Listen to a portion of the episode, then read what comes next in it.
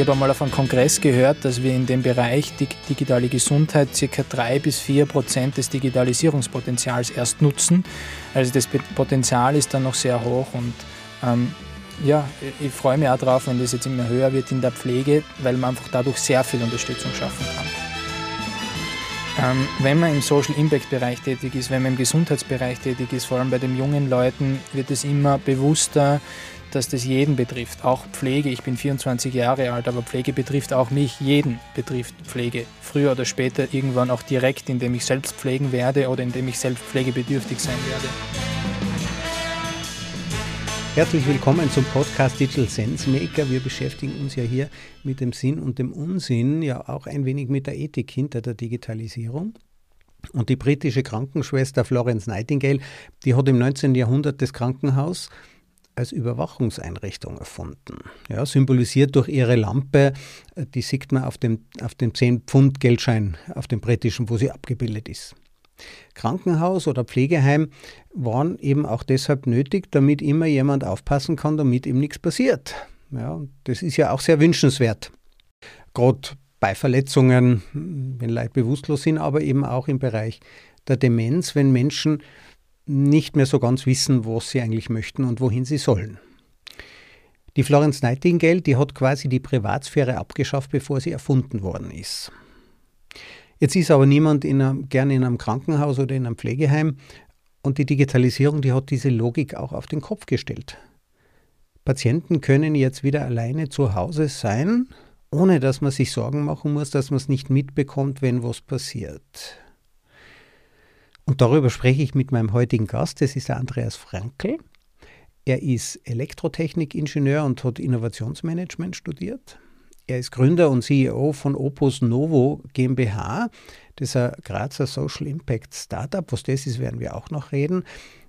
Und äh, mit Elli hat er ein digitales Hilfsmittel für die familiäre Altenpflege entwickelt. Ja, Andreas, freut mich, dass du heute bei mir zu Gast bist. Ja, wunderschönen Dank, äh, Tag. Danke für die Einladung und es freut mich auch sehr. Ja, gern. Jetzt, ähm, Gott sei Dank habe ich keine Menschen mit Demenz in meiner Familie. Was sind denn so die größten Sorgen, die Verwandte haben, wenn sie ihre demenzkranken Verwandten, Eltern alleine zu Hause lassen müssen? Ja, Demenz ist oft etwas, was schleichend kommt. Das kommt nicht von heute auf morgen. Das passiert so schrittweise, Stück für Stück. Am Anfang glaubt man, äh, man ist halt eh nur verwirrt oder ist dann einfach nur, heute habe ich einen schlechten Tag beispielsweise. Ähm, und wenn man es übersieht, dann kann da ganz schnell, ähm, können da größere Probleme entstehen. Beispielsweise ist eine Auswirkung zum Beispiel Hinlauftendenz, wo Menschen mit Demenz und Hinlauftendenz einfach ja, um drei Uhr in der Früh Zigaretten kaufen wollen oder um zwei in der Früh mitten im Winter ähm, spazieren gehen wollen, einfach weil sie jetzt ähm, im Gedanken woanders sind, beziehungsweise einfach in ihrer eigenen Welt ein bisschen leben. Und das sind natürlich Herausforderungen, weil das sind Risiken. Wenn der jetzt allein um zwei in der Früh spazieren geht und stürzen würde, passiert öfters mal, dass dann jemand erfriert im Winter oder dass andere Dinge passieren, die nicht sonderlich wünschenswert sind. Und das sind so Probleme für Betroffene, aber natürlich auch für Angehörige. Früher haben wir ja weglaufen dazu gesagt. Ähm, aber, aber jetzt heißt es Hinlauftendenz. Warum dieser Wechsel in der Sprache? Ja, das ist, das ist richtig. Äh, mittlerweile weiß man, dass die Menschen ein Ziel haben und dass sie wohin laufen. Also die laufen nicht von irgendwas davon, sondern sie haben tatsächlich das Ziel, ich möchte jetzt einkaufen gehen zum Beispiel in drei in der Früh. Haben keinen Konnex zur Uhrzeit, zu ihrer Situation, aber sie haben das Ziel, einkaufen zu gehen. Und manchmal helfen da Kleinigkeiten. Wenn jetzt eine Person einfach nur sagt, na ist alles gut, ich gehe morgen einkaufen, kannst da bleiben, dann drehen die Leute schon um und bleiben da. Also sie laufen vor niemandem davon. Genau. Okay. Und Ellie, Ellie ist ja Entwicklung von euch, ist ein Roboter mit so einem Fangnetz, der fängt also die flüchtenden alten Menschen ein und schleppt die dann wieder zurück. Wie muss man sich das Nein, vorstellen? Genau, Ellie ist in dem Fall eine Leuchte, ein äh, ja, kleines Gerät, so groß wie ein Trinkglas ungefähr, und das montiert man an die Wand oder stellt man aufs Nachtkästchen hin. Ähm, und diese Leuchte hat zwei Hauptfunktionen. Einerseits ist eine intelligente Lichtsteuerung drinnen, die ähm, orientierungsfördernd wirkt für Menschen mit Demenz, aber auch für Menschen, die ähm, einfach Sturz gefährdet sind oder beeinträchtigt sind. Und die Lichtsteuerung unterstützt bei der Orientierung und kann somit auch zur Reduktion der Sturzgefahr beitragen. Und gleichzeitig ist eine Sensorik drinnen. Der Sensor erkennt jetzt, wenn eine Person zum Beispiel das Bett verlässt, also wenn sie aufsteht oder wenn sie zur Tür rausgeht. Und dadurch kann sie jetzt zum Beispiel eine Pflegekraft oder einen Angehörigen alarmieren. Heb es auf, der möchte jetzt vielleicht gerade spazieren gehen, schau, dass er nicht alleine geht, geh mit mit dem, unterstützt dem dabei. Oder bei sturzgefährdeten Menschen, der geht jetzt auf die Toilette, unterstützt dem dabei, weil vielleicht kann er oder soll er das in der Nacht nicht mehr alleine machen. Das ist unser Gerät, sprich es ist ähm, keine Robotik, es ist eine einfache Sensorik mit Alarmmeldung sozusagen, damit Personen, also Angehörige und, und Pflegekräfte unterstützen können. Also da geht erst einmal das Licht an, das ist die erste Funktion. Passiert das immer, wenn ich mich auch umdrehe oder verwende ich das auch als Leselicht, wenn mir in der Nacht, äh, wenn ich nicht schlafen kann? Nein, also wir haben es genau als Orientierungsunterstützung, sprich wir haben einen Sensor drinnen, der erkennt jetzt, ob die Bewegung im Bett ist oder außerhalb vom Bett. Und nur wenn ich das Bett verlasse, dann starten diese Lichtpunkte, wir nennen das Lichtpunkte, und die leiten einem den Weg zur nächsten Tür, dass ich einfach den Weg ausgeleuchtet bekomme, der am wenigsten Sturzrisiko beinhaltet, damit ich jetzt Hindernisse umschiffen kann. Und das ist tatsächlich nur dann, wenn ich jetzt das Bett verlasse. Das ist die erste Unterstützung, die direkte Unterstützung zur Sturzprävention. Also da gibt es wahrscheinlich so eine Linse, die macht dann solche Punkte, das ist erleuchtet. Muss man das irgendwie einstellen, konfigurieren oder jeder hat ja eigentlich ein anderes Zimmer? Ja, genau. Also das sind drei Lichtpunkte in dem Fall, drei Linsen, die jetzt ganz zielgerichtet den Weg markieren können, um einfach das bestmöglichst auszuleuchten. Und weil jeder ein anderes Zimmer hat, das unterschiedlich groß ist, das unterschiedlich ausschaut, das unterschiedliche Hindernisse hat, sind diese Lichtpunkte komplett einzeln einstellbar, einzeln variierbar, sodass ich das optimal für mein Zimmer oder für mein Haus ausrichten kann. Und das gleiche beim Sensor. Auch den Sensor kann ich so einstellen, wie ich das brauche. Vor allem bei schwer betroffenen Menschen Menschen möchte ich schon möglichst früh einen Alarm haben. Also wenn er sich schon aufrichtet im Bett. Bei Menschen, die noch mobiler sind, reicht es auch, wenn ihr erst einen Alarm bekommt, wenn ihr jetzt tatsächlich die Tür verlasst. Das kann man alles einstellen über unsere Software. Wie, wie groß ist da die Reichweite? Also leuchtet es bis zur Tür, wenn du sagst, Genau, also die Reichweite ist, reicht aus für ein normales herkömmliches Zimmer. Der Sensor ist maximal sechs Meter vom Bett, sollte er weg sein, wenn ich tatsächlich das Bett aufstehen erkennen möchte. Das reicht normalerweise für jedes Zimmer, egal wo ich das Produkt hinstelle. Und ähm, in der Regel ist es ja so, dass die meisten Stürze im Schlafzimmer passieren, kurz nachdem man aufsteht, weil man da sehr schlaftrunken ist. Da ist es wichtig, dass man nicht zu viel Licht im Raum hat, damit man nicht sofort aus dem Schlaf gerissen wird, aber auch nicht zu wenig, damit man nicht sturzgefährdet ist. Und genau den Mittelweg möchten wir machen. Deshalb ist es genau in den ersten Schritten im Schlafzimmer am wichtigsten, diese Lichtsteuerung zu haben. Mein neues Handy, ja, das iPhone erkennt jetzt, also ruft an, wenn ich stürze. Ja, da muss man immer rechtzeitig ausschalten. Da gibt es ja auch eine Menge Fehlalarme. Ähm, jetzt, woran erkennt man eigentlich, dass jemand stürzt? Wir bilden zurzeit die Sturzerkennung noch nicht ab. Mit der Technologie wäre es möglich. Also wir erkennen tatsächlich, wenn die Person aufsteht, das Bett verlässt oder wenn sie den Raum verlässt. Warum? Das ist, machen wir deshalb, weil wir bewusst einen Schritt davor da sein möchten, nämlich dass es im besten Fall gar nie zu einem Sturz kommt. Wenn jetzt eine Person stürzt, die jetzt älter ist, über 80 ist, ein Oberschenkel-Halsbruch, das kann der Start einer Abwärtsspirale sein, die im schlimmsten Fall sogar im Tod endet. Und genau da möchte man vielleicht davor kommen und zu sagen, okay, dass die Personen vielleicht schon Unterstützung bekommen, bevor es zu einem Sturz kommt. Ähm, also genau, wie muss ich mir das mit dem Alarm dann, also jetzt schaltet sich erst einmal das Licht ein, das heißt, ich als ältere Person kann mich orientieren und ich habe zumindest einmal diese Gefahr minimiert, dass ich nicht sehe, wohin ich gehe. Und das andere ist dieses Signal, man steht auf, man bewegt sich im Raum. Das ist vermutlich, macht das, was macht das für ein Sensor? Ist das so ein klassischer Bewegungsmelder oder ist der genauer? Genau. Das ist ein wie eine Art Bewegungsmelder, nur dass der ein bisschen komplexer funktioniert, also dass wir die Arten der Bewegung unterscheiden. Also wie gesagt, bewegt er sich im Bett, bewegt er sich außerhalb vom Bett ähm, und durch diese Bewegung können wir eben Fehlalarme möglichst reduzieren. Ähm, und alarmiert wird dann der Angehörige oder die Pflegekraft über ihr Smartphone. Ähm, da das Ganze im WLAN funktioniert, kann das auch sein, wenn ich gar nicht im Haus bin, wenn ich zum Beispiel einkaufen bin oder im Garten arbeite oder in der Küche koche, ich bekomme einfach den Alarm Oder auch natürlich, wenn ich in der Nacht schlafe und der nicht in der Nacht alleine spazieren soll, dann kriege ich halt beim Schlafen den Alarm und kann sofort unterstützen. Die App ist relativ einfach zu bedienen für alle Menschen, die ein Smartphone haben ähm, und können das alles selbst installieren und selbst einstellen. Also solange der Strom nicht ausgeht, bekomme ich also die, äh, die Nachricht rechtzeitig. Abends lasse ich das ja eh oft laden und da achten wir ja auch drauf, dass uns das nicht passiert. Jetzt stelle ich mir das aber auch ein bisschen stressig vor. Also einerseits ist es eine Entlastung für jemanden, der sonst neben diesem demenzkranken Patienten übernachten muss und sagt, ja, jetzt muss ich da immer oder ich kann nicht in meinem eigenen Zimmer schlafen. Andererseits, wenn jetzt die Warnung kommt, dann wäre es auch stressig, oder? Ja, es ist generell ist es so, dass unser Gerät eher mehr für Fälle ist, wo es wirklich Demenz mit Hinlauftendenz ist oder starke Sturzbeeinträchtigung, Sturzgefährdung, also schon eher schwerere Fälle. Und dort ist jede Sekunde ein Stress, wenn ich keine Unterstützung habe. Wenn ich in der Nacht nicht schlafen kann, dann höre ich irgendein Klimpern, ist ein Glas runtergefallen, dabei war das nur die Katze, die ihr Glas runtergeschmissen hat. Ähm, da wache ich wegen jeder Kleinigkeit auf. Und so ein Alarmsystem kann da Riesenentlastung sein, weil ich weiß, ich muss nicht auf jedes kleine Geräusch hören. Ich bekomme den Alarm haben, wenn was ist. Und dann ist es eigentlich eher mehr eine Entlastung als wie jetzt eine großartige Stresssituation. Das ist natürlich für Pflegefälle, die schon ein bisschen schwerer betroffen sind. Pflegefälle, die jetzt nicht ganz so schwer betroffen sind, da brauche ich den Alarm nicht immer zwingend. Da kann ich allein mit den Lichtpunkten starten.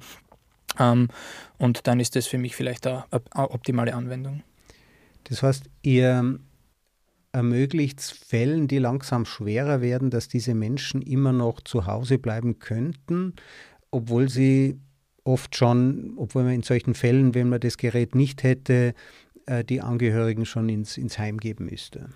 Das ist richtig. Es ist tatsächlich auch so, wenn Menschen in ein Pflegeheim kommen, das muss man sich einmal denken, die bauen da 40, 50 Jahre lang zu Hause was auf, bauen vielleicht ein eigenes Haus, stecken da Energie rein und jetzt nimmt jemand das jemanden weg, indem er in ein Pflegeheim muss und nicht mehr zu Hause bleiben kann, obwohl man das vielleicht noch will.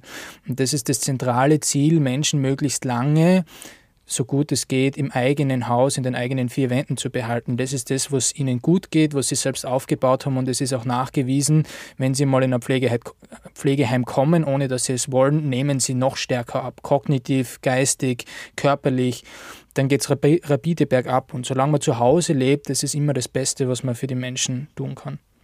Ja, weil man auch darauf eingerichtet ist, dort fühlt man sich wohl. Und das hält, hält einen auch länger, hält einen länger aktiv, trainiert einen länger, da, da fühlt man, da kommt man äh, zurecht. Das möchte man also seinen Angehörigen auch ermöglichen und eure Technik verlängert sozusagen dieses Zeitfenster, in dem man zu Hause bleiben kann. Genau, das ist das Ziel, absolut.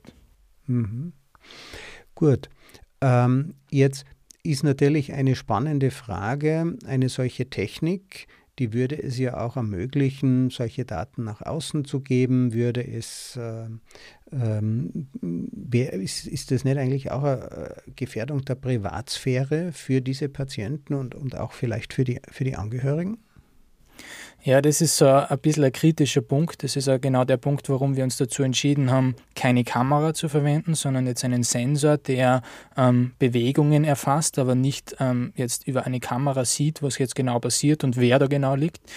Das ist einmal der erste Punkt, wo wir versuchen möchten oder wo wir einfach die Datennutzung eingrenzen möchten, weil es ist immer so ein bisschen ein, ein Mittelweg, was ist jetzt tatsächlich Überwachung und was ist jetzt tatsächlich einfach eine Unterstützung für beide Parteien oder für alle betroffenen Personen. Wir machen das so, indem wir einfach gar keine Daten speichern, sondern direkt weiterleiten an die Endanwender, in dem Fall eben die Angehörigen oder Pflegekräfte, aber die Daten nicht verarbeiten bzw. erst recht nicht extern vergeben. Es gibt leider Gottes Lösungen und Unternehmen, die das machen, die diese Daten nutzen, um einfach zu erfahren, wie verhalten sich Menschen zu Hause. Und das ist ein bisschen der Grund, warum sehr häufig Menschen davor zurückschrecken, Technologien, Digitalisierung zu Hause zu verwenden. Ich glaube aber im Großteil ist es nie Sinn und Zweck, sondern das wird immer dazu verwendet, eigentlich um Unterstützung zu bieten. Und das ist so ein bisschen, da fehlt es noch ein bisschen an Bewusstsein für pflegende Angehörige, aber auch für Betroffene, dass das eigentlich nichts Schlechtes ist, sondern dass die Daten eigentlich nur helfen. Ja, andererseits, man, man sagt ja, wir leben von Windel bis zur Windel. Also ihr könntet ja, wenn jemand dann nicht mehr aufsteht, ihm ähm, Windeln verkaufen. Ja, das ist jetzt nicht Sinn und Zweck unserer Tätigkeit, sondern Sinn und Zweck unserer Tätigkeit ist es durch Digitalisierung, da gibt es einen Fachbegriff bei uns, der heißt AAL, Active and Assisted Living. Das heißt einfach durch technologische Möglichkeiten assistieren und unterstützen zu Hause. Und dadurch kann man aktiv und selbstbestimmter leben. Das ist das Ziel und deshalb gibt es auch unter unser Unternehmen. Ähm, die Daten, wenn ich das jetzt also richtig verstehe, die werden von dem Sensor aufgenommen, gehen dann zu euch an einen Server. In dem Server werden die aber nicht gespeichert, sondern einfach durchgeschleust. Da wird dann sofort ein Signal abgesetzt ähm, und, und dann habe ich das auf der App und auf der App findet dann auch kein Speichern statt. Also ich konnte zum Beispiel nicht verfolgen als Angehöriger, wie hat sich die Situation oder meinem Arzt demonstrieren, wie hat sich die Situation verbessert oder verschlechtert? Sowas ist in geringfügigem Ausmaß zurzeit möglich ähm, auf dem Smartphone des Angehörigen. Sprich, diese Daten speichern wir nur so weit, dass es der Angehörige nutzen kann, aber wir wissen gar nicht, welche Person das ist, welches Modul das ist, sondern das kann nur der Angehörige am Smartphone selbst nachvollziehen. Ähm, das ist eben genau der Grund, damit man da ein bisschen ein, Tracking machen kann, dass man sehen kann, okay, normalerweise steht er dreimal in der Nacht auf, gestern ist es fünfmal gewesen. Warum? Das können wir aber nicht nachvollziehen, wer das war, wo das war. Ähm, die, den Server brauchen wir eigentlich nur deshalb, damit wir Daten auch außerhalb des eigenen WLANs weiterleiten können. Also wenn ich zum Beispiel einkaufen bin, möchte ich auch den Alarm haben. Deshalb brauchen wir den Server dazwischen. Aber wir können nie nachvollziehen, welche Person das war ähm, und an welche Person der Alarm geht. Okay, jetzt verstehe ich das auch. Das Gerät selber ist am WLAN, hat aber selber keine Handyverbindung. Und, genau. ähm, und natürlich, damit ich es dann aufs Handy übertragen kann, wenn jemand einkaufen geht, das sind ja dann Fälle, die noch nicht ganz so äh, stark sind, oder? Wo, wo man genau. einfach äh, ähm, wissen möchte, ob, ob jemand vielleicht das Haus verlässt oder den, den, den Raum verlässt. Aber ähm, deshalb, deshalb braucht es eine WLAN-Verbindung, dann den Server dazwischen und dann das Handy. Genau, genau so ist es. Und in der Regel reicht es vollkommen aus, wenn man irgendein schwaches WLAN hat oder so. Also das braucht keine Daten, viele Daten, das Gerät, sondern das ist so ein paar Megabyte im Monat, weil es ja nur einfacher Datenversand ist. Mehr braucht man eigentlich nicht. Mhm. Finde ich jetzt ein spannendes Produkt und ihr habt es ja gegründet, damit ihr richtig reich werdet, so wie der Jeff Bezos und äh, Elon Musk, stimmt das? Na, das ist in unserem Fall überhaupt nicht der Punkt. Ähm, wir deklarieren uns immer selbst als Social Impact Unternehmen, also als ein Unternehmen, das natürlich wirtschaftlich erfolgreich sein muss, sonst kann man als Unternehmen nicht funktionieren. Aber in erster Linie geht es darum, einen Impact zu leisten, also tatsächlich Menschen zu unterstützen und einen Beitrag zu setzen für die Gesellschaft, in der wir leben. Das ist der Hauptzweck unseres Unternehmens. Jetzt könntest du natürlich aber auch das Ganze lizenzieren und, und irgendwann auch einmal Vielleicht hast du noch keine Kinder, deinen Kindern ein, ein gutes Leben ermöglichen, ist ja auch ein wichtiger Effekt. Warum tust du das? Warum verzichtest du auf, ähm, auf einen Teil des wirtschaftlichen Erfolges? Ähm, ich glaube, das ist jetzt schon ein bisschen idealistisch gedacht, aber wir oder insbesondere ich, wir leben in einer doch privilegierten Welt, in einer privilegierten Situation. Ich habe eine coole Kindheit gehabt, wo mir meine Eltern alles kaufen haben können und sich alles leisten haben können. Ähm, und ich habe das auch bei meinen Großeltern betrachten können, dass die Personen, die jetzt gepflegt haben, jetzt in einer finanziell sehr guten Lage waren und da immer Unterstützung holen haben können, 24-Stunden-Betreuungskräfte holen können, haben können. Und jetzt, wo ich selbst ein Produkt in der Pflege habe sieht, habe, sieht man immer mehr, dass das nicht Standard ist, sondern dass sehr viele Menschen im Alter Probleme haben, finanzielle Probleme, Probleme in der Familie haben, wenig Ansprechpartner haben, wenig Unterstützung, wenig Informationen haben. Und ich denke mir, in einer privilegierten Situation ist es einerseits unser, unsere Pflicht, da etwas zurückzugeben und etwas besser zu machen, weil das System zurzeit nicht sonderlich gut läuft. Und wenn ich selbst einmal alt bin, dann hoffe ich, dass das System ein bisschen besser ist als heute. Und das ist so ein bisschen der Ansporn zu sagen, wenn ich einmal im Alter bin, dann, dann möchte ich mitbestimmt haben, dass es uns gut geht und dass es mir gut geht. Ähm, und ja, das ist einfach unser Ansporn, dass wir da Unterstützung bieten können, die alle Menschen irgendwann was bringt, was Positives bringt. Jetzt als Geschäftsführer, CEO, haftest du für den Erfolg der Firma. Das heißt, du bist an den Nachteilen des Unternehmertums beteiligt, aber nicht an den Vorteilen, nicht an den Gewinnen.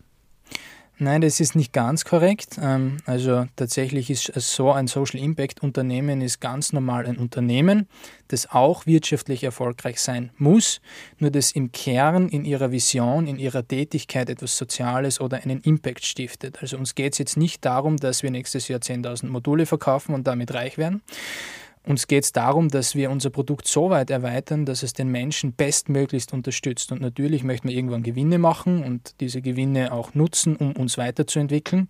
Aber der Zweck ist primär mal, dass wir sagen, wir möchten tatsächlich das Beste rausbringen und nicht das rausbringen, wo man am meisten Gewinn damit macht. Mhm.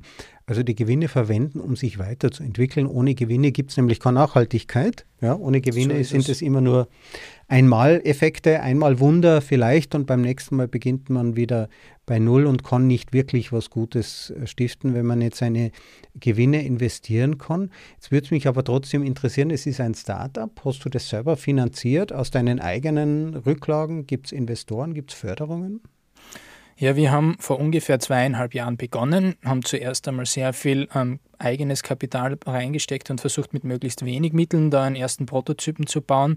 Es gibt in Österreich Gott sei Dank sehr gute Förderungen, sowohl von der FFG oder von der AWS, also das ist die Forschungsförderungsgesellschaft Österreich und die Austrian Wirtschaftsservice. Es gibt auch in der Steiermark, wir sitzen in der Steiermark, sehr gute lokale Förderungen, mit denen wir einmal das Produkt entwickelt haben, damit wir einmal eine größere Testcharge machen können. Wir haben dann das Produkt mit über 100 Testkunden äh, versucht halt einmal erstmalig anzuwenden und auch optimiert und haben es damit dann weitergebracht zur Serienreife und haben dann im April diesen Jahres auch ein erstes Investment bekommen von ein paar Privatpersonen und auch einem institutionellen Investor, damit wir die Möglichkeit haben, das auch auf den Markt zu bringen. Wir müssen es ja produzieren, wir müssen Marketing machen, wir müssen bekannt werden und deshalb haben wir jetzt ein erstes Investment auch erhalten. Und so versuchen wir jetzt die nächsten Wege am Markt und auch in der Weiterentwicklung zu machen. Jetzt ist es vermutlich kein Medizinprodukt, aber es ist in der Nähe von medizinischen Anwendungen. Gibt es da auch Haftungsfragen? Also wenn ihr zum Beispiel das überseht und jemand stürzt trotzdem? Also wir sind kein Medizinprodukt, das ist richtig. Wir haben auch keinen tatsächlichen physischen Einfluss auf den Körper einer Person. Wir unterstützen lediglich. Also es ist tatsächlich auch so, wenn ich jetzt einen Alarm bekomme und der steht auf und verlässt das Bett und stürzt danach, da können wir nichts dagegen machen. Wir können den Sturz weder verhindern, noch können wir einen Sturz vorhersagen. Das geht auch nicht. Ähm, das ist auch ganz klar so klassifiziert. Da gibt es in dem Fall keine Haftung. Das ist ein bisschen das Problem in der Pflege, beziehungsweise wenn man älter ist, man weiß halt nicht, wann der Sturz daherkommt. Man weiß nicht, auf was für einen Alarm man reagieren sollte. Ähm, und da ist es vielleicht besser, einmal zu, zu oft nachzuschauen oder zu viel nachzuschauen, als wie zu wenig. Und was, was würde denn passieren, wenn das System gerade ausfällt, euer Server zum Beispiel ausfällt, wenn gerade so ein Ereignis ist und dann stürzt jemand? Dann bekomme ich zumindest Gott sei Dank den Alarm, hey, pass auf, das Gerät ist jetzt nicht mehr erreichbar. Wenn der jetzt aufsteht, wirst du nicht alarmiert, weil zum Beispiel Stromausfall war oder weil der Server abgestürzt ist. Dann weiß ich zumindest, okay, jetzt muss ich vorsichtiger sein, weil jetzt kann ich mich nicht auf das Gerät verlassen. Ja, also äh, ich finde es sehr schön, dass das alles so durchdacht ist und auch ausprobiert ist. Die Testkunden, die ihr gehabt habt, waren, die, waren, waren das Demenzkranke oder wie habt ihr das gemacht?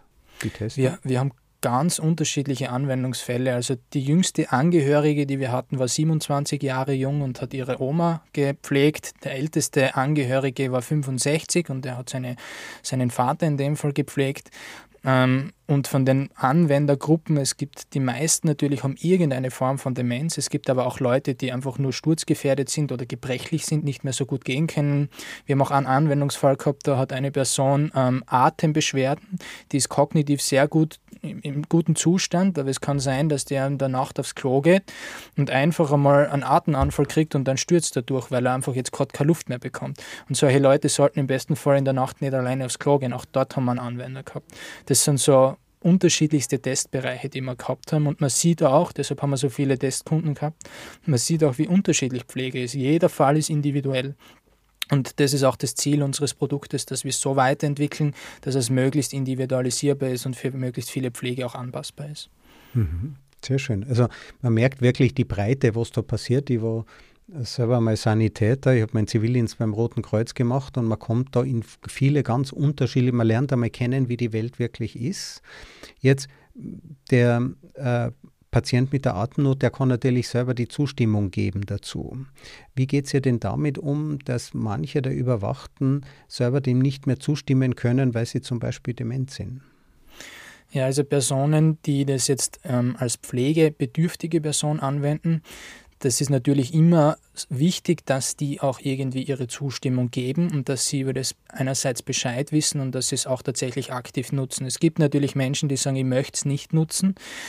Da ist es unser Anspruch, dass man die Person irgendwie aktiv auch mit einbindet. Also wir verkaufen das Produkt zwar an pflegende Angehörige und Pflegekräfte, aber trotzdem gibt es immer eine Schnittstelle zur pflegebedürftigen Person. Und man spricht mit dieser Person und man versucht, die bestmöglichst einzubinden. Weil gerade dort in der älteren Personengruppe diese Affinität für Digitalisierung leider Gottes noch nicht so stark da ist. Und da ist es ganz wichtig, dass man die einfach auch mit einbindet. Wenn der es dann trotzdem gar nicht möchte, dann nutzt man es eh nicht ähm, das ist auch nicht unser Ansporn, dass man das so entwickelt, dass es ohne seine Zustimmung funktioniert, ähm, weil da einfach alle Parteien eingebunden gehören. Ja, das ist auch ein erster Schritt. Digitalisierung ist natürlich eine Frage schon gar nicht unbedingt meiner Generation. Ich bin äh, als Digital Native schon eher spät berufen. Das hat bei mir mit 16 begonnen. Du bist vermutlich mit dem Ganzen aufgewachsen. Ja, das ist wie, wie mit Musik. Äh, mittlerweile werden in den Altenheimen wird schon Techno gespielt, oder? Wo die dann auch sagen, ach schau, das ist unser Lied. Also genau. man wächst ja, äh, man wächst in diese Technik hinein.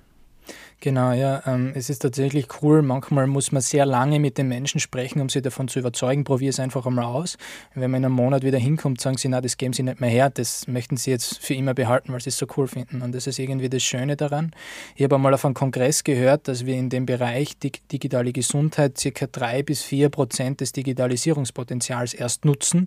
Also das Potenzial ist dann noch sehr hoch und ähm, ja, ich freue mich auch drauf, wenn das jetzt immer höher wird in der Pflege, weil man einfach dadurch sehr viel Unterstützung schaffen kann. Ja, und ich denke, man kann ja auch die Menschen, die in der Pflege sind, entlasten. Also die Pflegearbeit, die digitalisierbar ist, die war ja von vornherein nicht für Menschen gedacht.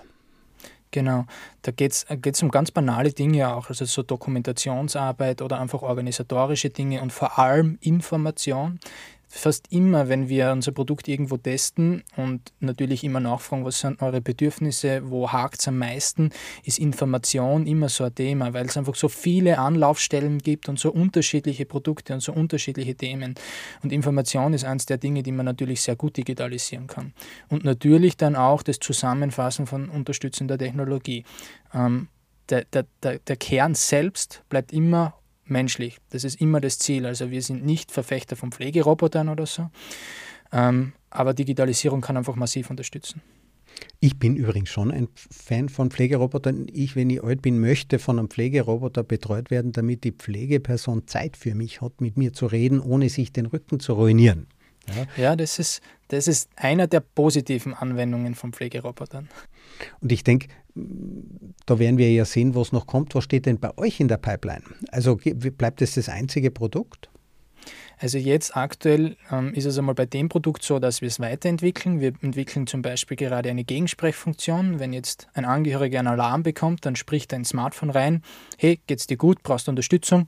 Und über unser Gerät hört es der Angehörige, äh, der Pflegebedürftige und kann dann egal wo er im Raum gerade steht, zurücksprechen und sozusagen eine Art Notfallskommunikation führen. Da muss ich nicht immer nachschauen gehen, sondern kann mich kurz über dieses Gesprächstool austauschen. Das ist gerade aktuell in der Entwicklung. Ähm, wir möchten auch das Produkt ein bisschen ausbauen in Richtung weiterer Nutzung der Sensormessdaten, also vielleicht noch ein paar Sensoren mit einbinden, dass man sagen kann, ich kann jetzt auch ähm, ja, die Daten anders nutzen. Ich sehe zum Beispiel jeden Donnerstag steht er um 2 Uhr in der Früh auf, diese Woche ist es nicht passiert, okay, vielleicht ähm, hat er, ist da was mit den Medikamenten zu falsch gelaufen oder so. Also das war genau das Beispiel, was wir vorher gehabt haben, dass ich das vielleicht mit den Ärzten irgendwie nutzen kann. Natürlich immer unter Berücksichtigung der Datenschutzzwecke. Also das, ist, das sind so ein paar Ideen, wie wir das Produkt in Zukunft nutzen möchten. Gegebenenfalls kann man schon vorstellen, dass wir auch neue Produktentwicklungen machen, aber da gibt es zwar auch schon ein paar Ideen, aber die sind noch sehr frühphasig. Also das wird im nächsten Jahr oder nächsten eineinhalb Jahren sicher nicht der Fall sein. Jetzt hast du ja gesagt, das ist eine Art ähm, hochwertiger Bewegungssensor. In so einem Fall, den du gerade beschrieben hast, es hat ein Sturz stattgefunden oder es hat die Meldung gegeben, man fragt jetzt zurück, bekommt keine Meldung, äh, der, der Patient meldet sich nicht, könnte auch sein, dass er es nicht hört. In dem Fall wäre ja schon ein Foto praktisch, oder? Ja, es gibt tatsächlich hin und wieder die Rückmeldung, ein Foto wäre in dem Fall super oder auch eine Kamera wäre in dem Fall super. Das ist halt immer eine Aussage von einer pflegenden Angehörigen Person. Wenn man mit pflegebedürftigen Personen spricht, ist das eigentlich so gut nie wie nie der Wunsch, dass ich sagen möchte, ich möchte jetzt fotografiert werden, wenn was passiert, oder ich möchte jetzt gefilmt werden, wenn was passiert. Ähm, wenn jetzt tatsächlich keine Antwort zurückkommt, dann ist das für mich als Angehöriger zumindest ein Zeichen, okay, jetzt sollte er wirklich nachschauen gehen. Ja. Und damit kommt wieder der persönliche Touch hinein. Ähm, und ich glaube, das ist ein wesentlicher Punkt, den man da ähm, anbringen möchte. Ein Foto für einen Angehörigen kann wertvoll sein, aber das ist nicht wertvoll, wenn das der Pflegebedürftige eigentlich nicht will weil ja hier auch eine ganz intime Situation dokumentiert werden kann. Ähm, und ein Signal, ich habe mich bewegt, äh, hat ja ganz andere, äh, äh, trägt ganz andere oder viel weniger intime Informationen, wie das ein Foto sein kann, wo man, weiß ich nicht, aus dem Pyjama herausrutscht ähm, oder, oder was auch immer da passieren kann, dass im schlimmsten Fall halt dann doch, ja, wird das Handy des Angehörigen gestohlen also ich finde es sehr spannend, dort einen Weg schrittweise zu finden. Ja, also ich, ich glaube, für die Digitalisierung braucht sowas wie eine agile Ethik. Wir können uns das nicht vorher ausdenken, was da alles auf uns zukommt. Genau, genau. Insbesondere im Schlafzimmer. Das ist ein ganz äh, privater Bereich, ein sehr sensibler Bereich. Und auch wenn ich eine Kamera habe, die eigentlich die Daten nicht speichert und es kommt nur ein Foto und es wird sofort wieder gelöscht, die Person, die im Bett liegt, die vielleicht 80 Jahre oder älter ist, die weiß das ja nicht, was mit, der, mit dem passiert. Und wenn man, wenn man eine Plastikkamera, die überhaupt keine Datenanbindung hat, im Raum installiert, fühlt man sich sofort unwohl. Das kann jeder bei sich selbst ausprobieren, ja? obwohl man weiß, dass die Kamera eigentlich nicht aufzeichnet. Ja? Und genau deshalb werden wir auch sicher keine Kamera bei unserem Produkt einbauen. Ja, das Schlimme an der Überwachung ist das Gefühl, überwacht äh, zu werden. Genau. Ähm, alte Menschen wollen ja auch ähm, vielleicht einmal Sex haben oder, oder ich weiß nicht, das ist eben der Bereich der Privatsphäre, der dauerhaft, ähm, der dauerhaft geschützt werden, werden soll.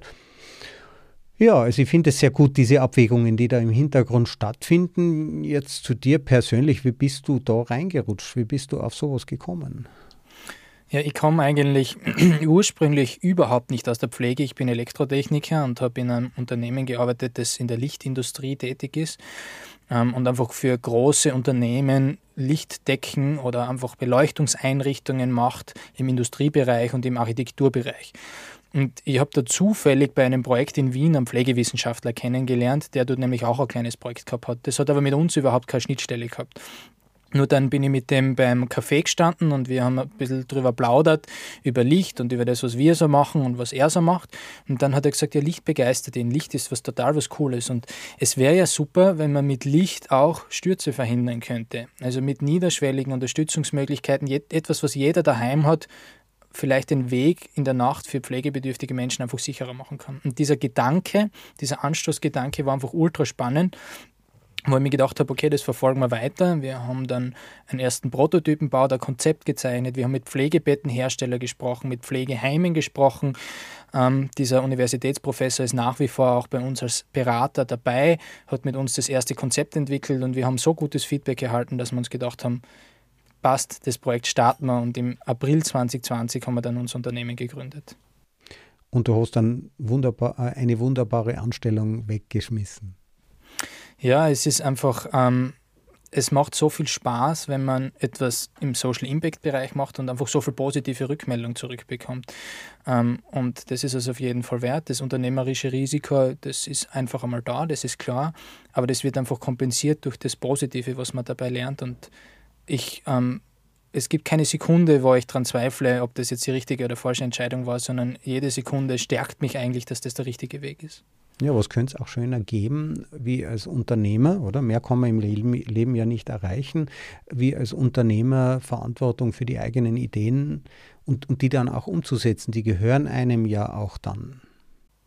Genau, also man, das, die eigenen Ideen umzusetzen, das ist dann halt immer, es hört sich ein bisschen leichter an, als es dann tatsächlich ist, weil man schon ein bisschen von anderen Stakeholdern auch abhängig ist in, von Investoren, von Finanzierungsgebern, von bekommt man MitarbeiterInnen oder bekommt man keine. Ähm, von dem ist man schon ein bisschen abhängig, aber man kann jede Entscheidung selbst treffen und man kann jede Verantwortung auch selbst übernehmen und das macht einen Riesenspaß. Mhm. Wie viele Mitarbeiter gibt es im Moment? Inklusive mir sind wir zurzeit acht Personen, die operativ tätig sind. Die Hälfte davon ungefähr ist in der Produktentwicklung, Weiterentwicklung und auch in der Produktionsunterstützung. Und ähm, die andere Hälfte ist im Bereich Marketing, Vertrieb, Marktaufbau und einfach Bekanntheit zu schaffen. Und zusätzlich gibt es ein Mini-Produktionsteam, das ist extern. Wir produzieren nämlich mit Menschen, die beeinträchtigt sind, also behinderte Personen, die meistens eine körperliche, manchmal auch eine geistige Beeinträchtigung haben. Und immer dann, wenn wir produzieren, kommen die zu uns und unterstützen uns bei unseren Tätigkeiten. Also ihr habt quasi so eine Produktionssaison. Da wird die Werkstatt aufgesperrt und da kommt, wird die neue Charge produziert. Genau, so kann man sich das vorstellen. Also wir produzieren chargenweise, schaffen ungefähr 100 Stück in der Woche. Ähm, und so viel produzieren wir zurzeit noch nicht, dass wir das ganze Jahr durchproduzieren müssten. Deshalb machen wir es einfach chargenweise. Aha. Jetzt hast du gesagt, ihr findet Mitarbeiter. Angeblich, das können andere Firmen jetzt nicht bestätigen. Neue Mitarbeiter ist eigentlich Geschichte, das kennt man aus der guten alten Zeit. Ähm, ist das was anderes, wenn man Mitarbeitern erklärt, was man tut? Ist, wird es leichter, dass man Leute findet? Tatsächlich glaube ich, oder wir haben sehr viele Startup-Unternehmen hier in Graz in dem Ökosystem, wo ich weiß, die tun sich deutlich schwerer als wir. Ähm, wenn man im Social Impact Bereich tätig ist, wenn man im Gesundheitsbereich tätig ist, vor allem bei den jungen Leuten, wird es immer bewusster, dass das jeden betrifft. Auch Pflege. Ich bin 24 Jahre alt, aber Pflege betrifft auch mich. Jeden betrifft Pflege. Früher oder später irgendwann auch direkt, indem ich selbst pflegen werde oder indem ich selbst pflegebedürftig sein werde.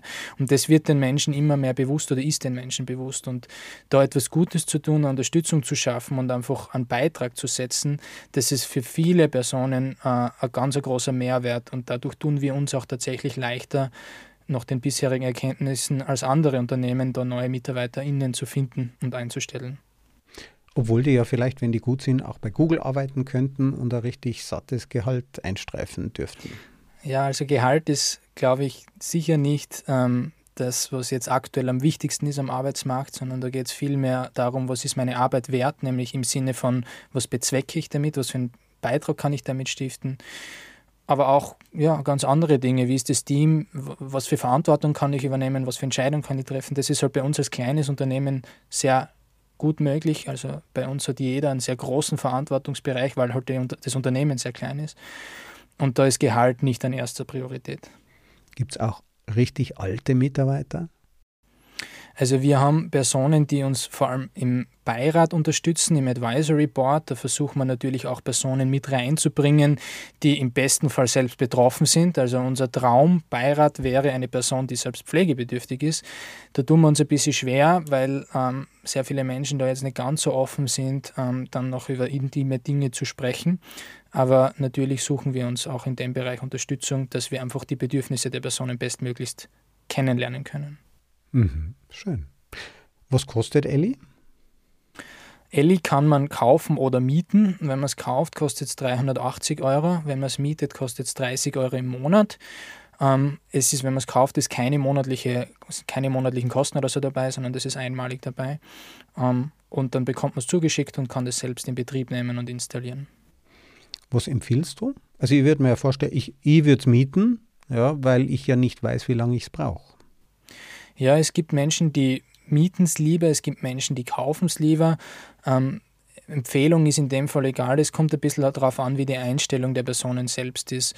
Meistens wird es gekauft, das darf ich in dem Zusammenhang dazu sagen, weil es einfach ähm, ja, ich kann sie auch selbst irgendwie weiter nutzen, beziehungsweise ähm, habe ich dann das Gefühl, das gehört mir. Bei der Miete bietet man das aber auch immer an, wenn du das ein Jahr hast oder vielleicht 14 Monate hast, kannst du es gegen eine kleine Gebühr dann auch behalten und musst das nicht mehr zurückgeben. Ähm, uns geht es da nicht darum, dass wir jetzt über fünf Jahre lang eine Miete verdienen, sondern das soll einfach eine niedrigere Einstiegshürde sein. Mhm. Also damit sich das auch Menschen leisten können, die eh schon in schwierigen Situationen sind, weil Angehörige zu pflegen ist, ist ja, kann ja auch schon ganz schön finanziell herausfordernd sein.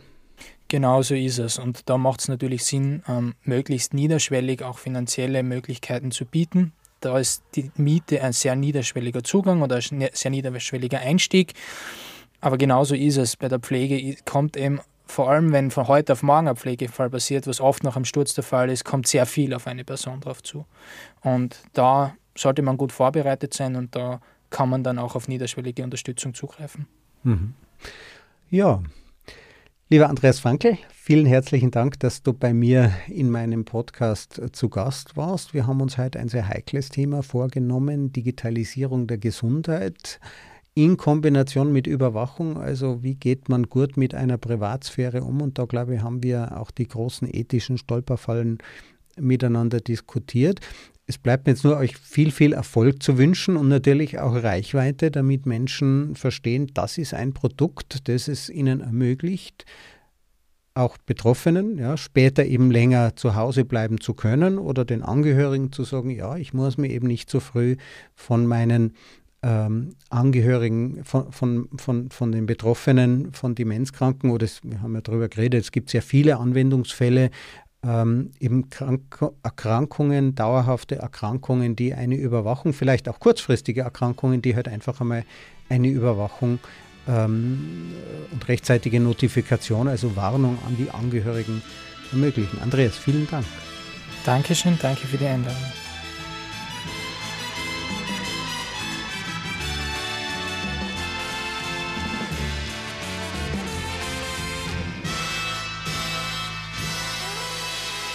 Diese Folge wurde präsentiert von Auf Wellenlänge.